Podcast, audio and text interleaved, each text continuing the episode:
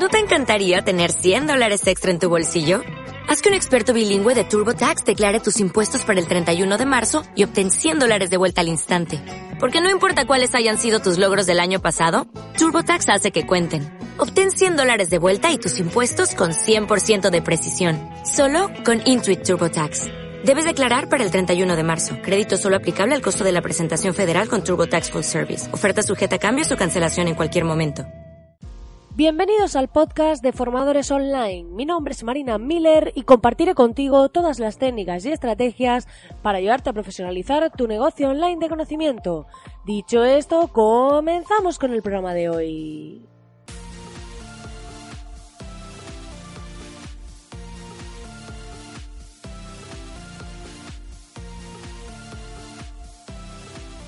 Muy buenos días, muy buenos días, querido oyente. Ya estamos aquí al lunes 4 de marzo y empezamos este nuevo mes que empezamos el pasado viernes y en el que habíamos llegado en el programa número 100. Ya estamos en el programa 101 y al final de la semana os diré los ganadores de los regalos del programa número 100. Así que si aún no lo has hecho todavía, te invito a que vayas a www.marinamiller.es y accedas a la Academia de Formadores Online totalmente gratis, en la que vas a poder disfrutar de un montón de masterclasses de gran valor sobre estructuras testadas de páginas de venta, redacción de emails para multiplicar ventas, cómo aumentar la tasa de apertura de tus emails e incluso diseñar tu propio logotipo profesional. Esta semana voy a incorporar una nueva masterclass y a todos los que estáis suscritos os voy a mandar un mail avisándoos porque, pues bueno, estoy activando ese newsletter en el que os voy a ir contando los nuevos podcasts de cada semana y además, pues, eh, el tema de las nuevas masterclasses que os voy a ir incorporando, ya que no hay una frecuencia permanente, porque ya sabéis, pues, que esto lo hago de forma totalmente altruista. Entonces, como no existe esa frecuencia, sí que voy a ir avisando vía email. Así que cuando recibáis un mail mío, atentos porque habrá probablemente nueva masterclass. Dicho esto, si quería preguntaros si recordáis el programa en el que analizamos la web de Sin Oficina y quería saber si queréis más programas así. ¿vale? Porque eh, estoy pensando en hacer pues más análisis web, en eh, ver ejemplos de web que lo están haciendo bien, de webs que lo están haciendo mal, los planteamientos y tal para analizarlos en el podcast en directo y que podamos pues hacer esa reflexión para que vosotros podáis plantearos cómo es en vuestra página, cómo es en vuestro sitio web y si pues eh, estáis bien enfocados o no y creo que podría ser muy interesante. Así que si lo estáis pensando, si hacerlo o no, pues eh, os invito a que me deis vuestro feedback, ya sea por los comentarios en iBox o a través del correo contacto arroba marinamiller.es, porque estaré encantadísima de recibirlo. Dicho esto, hoy vamos a hablar del límite de la innovación. ¿Y qué quiere decir esto del límite de la innovación?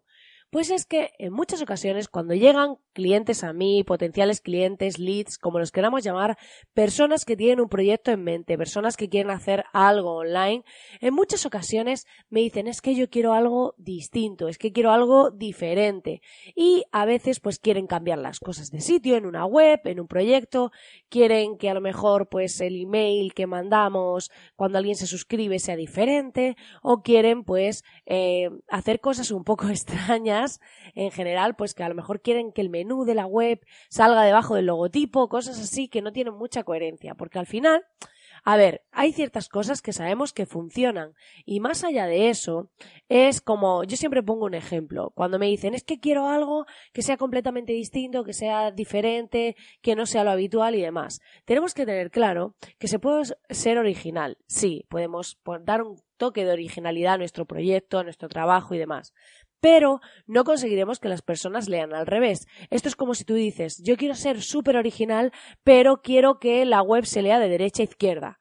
Pues muy bien, eh, vas a ser muy original, vas a ser la única persona en el mundo que tenga la web leyendo de derecha a izquierda y nosotros estamos acostumbrados a leer de izquierda a derecha, por lo tanto no nos va a ser fácil leerla y vamos a salir corriendo de esa página porque va a ser imposible, nos va a resultar dificultoso y no vamos a conseguir nada. Entonces sí, tu web va a ser la más original que haya, pero realmente no va a tener impacto, no va a tener un resultado. Entonces tenemos que tener muy claro que eh, para ser originales tenemos que coger lo que funciona y adaptarlo a nuestro estilo, pero innovar no siempre es positivo, es decir, hay un límite, tenemos que tener claro cuál es ese límite, cuál es esa línea fina entre innovación y pues que, que nos carguemos nuestro propio resultado o que eh, consigamos un efecto, un efecto contrario, ¿no? La respuesta contraria, de que por ser, ser tan innovador, pues eh, al final no conseguimos nada. Esto es como cuando se lanza un producto nuevo al mercado y es una nueva tecnología, algo que las personas no están acostumbrados a usar y requiere también incluso un periodo de aprendizaje por parte del cliente.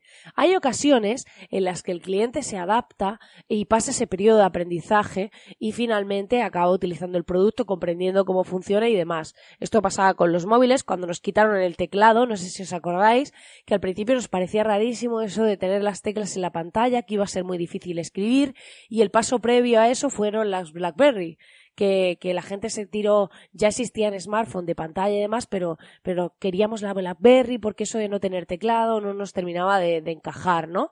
Entonces, pero bueno, el cliente fue evolucionando y pasó ese periodo de aprendizaje. Pero hay ocasiones en las que eh, a lo mejor sacamos una nueva tecnología y el usuario no la utiliza porque no le gusta, porque no le convence. Esto lo podemos ver cuando las propias redes sociales han sacado nuevas herramientas, nuevas formas de interactuar con ellas y hay cosas que tienen mucho éxito, como las stories ahora de Instagram, eh, que lo cogieron de Snapchat, o eh, en otros casos en los que vemos que lanzan una funcionalidad, ven que no funciona porque aunque la curva de aprendizaje pueda ser reducida, el cliente no quiere, no quiere aprender eso, no quiere hacerlo de esa manera, entonces, o no ha querido, no se ha acostumbrado, no le resulta práctico, no le resulta cómodo, entonces finalmente lo que conseguimos es el efecto contrario. No se utiliza, no se consigue que el cliente haga lo que queremos y finalmente no conseguimos el impacto deseado, ¿vale? Al final se trata de que eh, adaptemos eh, las cosas a nuestro estilo, que le demos nuestro toque. Pero esto es como ahora, que está de moda levantarse a las 6 de la mañana porque es la forma de ser más productivos y demás. A ver, tenemos que tener claro de que tenemos que hacer las cosas adaptadas para nosotros y personas como nosotros. Entonces, que ahora esté de moda levantarse a las 6 de la mañana no quiere decir que todo el mundo tenga que hacerlo o que todo el mundo sea más productivo a esa hora. Porque sabemos que funcionan cosas como hacer ejercicio, comer sano o no mirar el correo electrónico al despertarse para no entrar en lo que se suele llamar el infinito, ¿no? Que es eso que entramos en no parar de contestar correos o ya visualizar todos los frentes que vamos a tener durante el día, ¿no? Pero sí que es cierto que podemos adaptarlo a nuestro estilo y a lo mejor vemos que si una persona se está levantando a las 6 de la mañana y a nosotros nos funciona, genial. Pues mira, hemos aprendido algo, algo que hemos visto que nos podría funcionar, lo hemos adaptado y nos funciona, genial. Pero eso no quiere decir que nos vaya a funcionar a todo el mundo. Es decir, habrá personas que sean más noctámbulas, que les guste más trabajar de noche y también pues eh, pueden crear su propio sistema productivo aprovechando esas horas de la noche. Es decir, no hay una regla básica e infranqueable en este sentido. Entonces, ahora parece que todo el mundo es improductivo, ¿vale? Y no sé por qué hemos entrado en esta rueda en la que mm, es como si nos hubiésemos metido en una maratón sin entrenar. Pero ¿realmente queremos correr esa maratón? Pues en este sentido la innovación funciona igual. Nosotros tenemos que ver dónde está el límite, dónde está lo que nos funciona y cómo podemos innovar dentro de un área pero sin pasar esa barrera en la que hagamos cosas eh, sin sentido. Esto es como querer que las personas compren a las 4 de la mañana cuando eh, en nuestro país la gente está durmiendo. Pues no lo vamos a conseguir por más campañas que hagamos a esa hora, por más promociones, sorteos u ofertas que lancemos a esa hora no vamos a conseguirlo. Entonces tenemos que tener en cuenta qué es lo que mejor se adapta a nosotros e innovar dentro de los límites que sabemos que pueden funcionar, ¿vale? Dicho esto, os voy a invitar hoy a hacer un ejercicio. ¿Vale? El primer ejercicio, eh, bueno, el ejercicio en sí, no hay más de uno, es que no sé por qué he dicho el primero. Em, a ver, consiste en contestar a seis preguntas que creo que os puedan dar algo de luz sobre este tema, para definir un poco sobre cómo innovar y cómo podéis eh, trabajar este área. Primero es detectar en qué somos buenos, ¿vale? Esa sería la pregunta número uno a contestar. La pregunta número dos sería ¿en qué no somos tan buenos o deberíamos delegar en otros? ¿Por qué? Porque si hacemos esto, nos vamos a poder enfocar en innovar, en ver cómo avanzar en aquellas áreas en las que somos buenas, delegando el resto de áreas, ¿vale? Porque lo importante es que cojamos aquella área de excelencia y veamos cómo potenciarla y cómo innovar en ella. O en lo que delegamos en otros, pero dedicarnos a centrarnos en cómo mejorar sus procesos, ¿vale? Luego, ¿qué es lo que, la número tres sería, ¿qué es lo que más nos gusta hacer? Que puede ser lo que seamos buenos o no, ¿vale? Esto es importante que lo separemos porque a veces está alineado, pero hay veces que no. Entonces tenemos que tenerlo claro. La número cuatro. Esto tienes que coger un cuaderno, bueno, lo recomendable es que cojas un cuaderno o en una blog de notas y vayas contestando, ¿vale? Luego, ¿qué existe ya en el, en el terreno en el que somos buenos? ¿Vale? ¿Qué existe? Pues decimos, vale, pues ya existen los drones y yo soy genial fabricando drones, ¿vale? Pues eh, ya tenemos ahí algo que sabemos que existe. Y la número 5 sería qué podríamos aportar en ese área. Y la número 6, cómo de útil o necesaria es esa aportación de mejora o innovación que podemos hacer. A ver, este ejercicio es para plantearnos un poco las bases de lo que estamos haciendo, las bases de las tareas que podemos eh, dejar a un lado para centrarnos en esa innovación y detectar, pues, em, qué podríamos aportar, como decía, en ese área y ver realmente si cubrimos una necesidad, si hay personas interesadas o que necesiten lo que estamos haciendo. Porque finalmente todo se basa en necesidades. Es decir, cuando lanzamos un producto o un servicio al mercado, tenemos que tener claro que cubramos una necesidad para que nuestro cliente ideal finalmente se acabe reflejando en esa necesidad y conecte con nuestro producto o servicio, con nuestra propuesta y acabe comprando.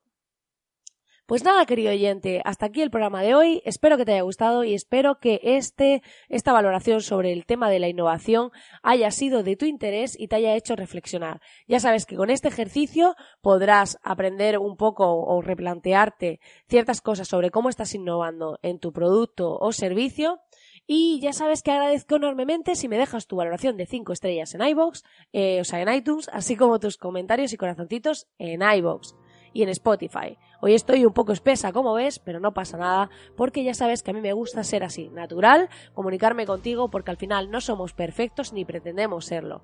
Así que lo ideal es que seamos como nosotros somos y si nos equivocamos, pues nos equivocamos. No pasa nada. Te deseo que tengas un gran día, que disfrutes de este lunes, que empieces la semana lleno de pilas cargadas o llena de pilas cargadas. Y ya sabes que nos vemos aquí de nuevo mañana. Que tengas un gran día.